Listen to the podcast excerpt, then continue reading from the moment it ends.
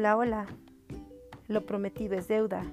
Así es que vamos con la tercera parte del anexo 1 del taller intensivo de capacitación docente, reflexiones, estrategias y compromisos para el regreso a clases 2021-2022. Martín Seligman, en 2003, señala que las emociones consideradas negativas como el temor, la tristeza y la ira representan nuestra primera línea de defensa contra amenazas externas. El temor nos alerta que se acerca un peligro. La tristeza nos anuncia que la pérdida es inminente y la ira nos dice que están abusando de nosotros. En términos evolutivos, el peligro, la pérdida y la ofensa representan amenazas para nuestra supervivencia. Las emociones positivas cumplen también con diversas funciones. La alegría nos permite continuar con nuestros planes, Vizquerra 2015. La felicidad favorece los vínculos sociales y las relaciones interpersonales, etc. Cholis 2005. De igual forma, tiene un objetivo fabuloso en la evolución, ya que amplían y hacen más duraderos nuestros recursos intelectuales, físicos y sociales, lo cual aumenta las reservas de las que podemos echar mano cuando nos enfrentamos a una amenaza o una oportunidad.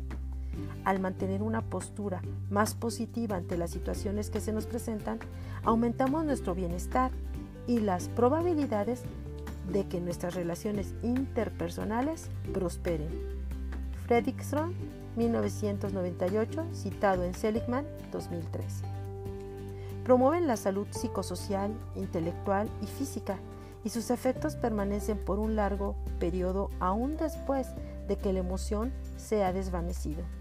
Favorecen la regulación del comportamiento futuro en la persona y son elemento clave en la autorregulación de las propias emociones. Seligman, 2003. Dicho lo anterior, es importante aclarar que el hecho de que en tu vida haya un número considerable de emociones positivas no significa que ante una adversidad no experimentarás algún tipo de pesar. Seligman 2003. La vida no está hecha de blancos y negros. Contempla una gama espectacularmente amplia de colores y de claroscuros que en ocasiones nos permiten experimentar alegrías, amor y orgullo, y otras veces ira, enojo o desencanto. La clave está en no evitarlas, es decir, permitirnos vivir, identificar y expresar esas emociones y poder llegar a un estado de plenitud que nos permite elegir, aceptar y comprometernos con la realidad y nuestro entorno tal cual es. La conciencia emocional, de acuerdo con Vizquerra en 2015, es la capacidad de adquirir conciencia de las propias emociones y de las de otras personas. Incluye la habilidad para interpretar el clima emocional en una situación determinada. Un aspecto muy importante para el reconocimiento de las emociones es darles nombre, es decir, tener la capacidad de utilizar un vocabulario emocional adecuado y utilizar las expresiones que sean las adecuadas en el contexto cultural para referirse a los fenómenos emocionales. Vizquerra 2015.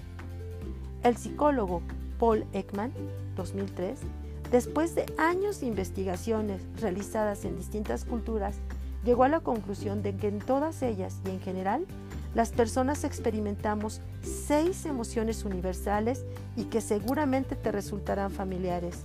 Sus nombres son felicidad, enojo, asco, sorpresa, tristeza y miedo. A estas emociones también se les ha denominado como emociones básicas o primarias y constituyen los elementos fundamentales de la vida emocional. Para saber en qué consisten, te invitamos a leer sus definiciones. Pues es todo. En cuanto al anexo 1, te recomiendo muchísimo que revises eh, los cuadros que nos comparten en la página 34 y página 35 del taller intensivo de capacitación para que tú puedas eh, hacer esta red ¿no? que nos piden de emociones con colectivo. Y por último nos dicen que comúnmente tendemos a identificar y nombrar nuestras emociones utilizando los términos mencionados, pero existe un amplio vocabulario que puede ayudarnos a precisar de mejor forma la emoción que estamos experimentando.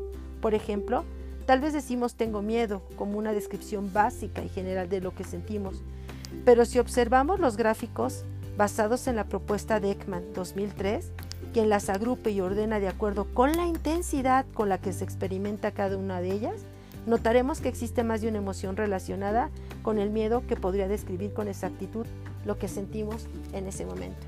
Te deseo mucho éxito en la primera sesión del taller intensivo de capacitación. Nos escuchamos pronto. Hasta luego.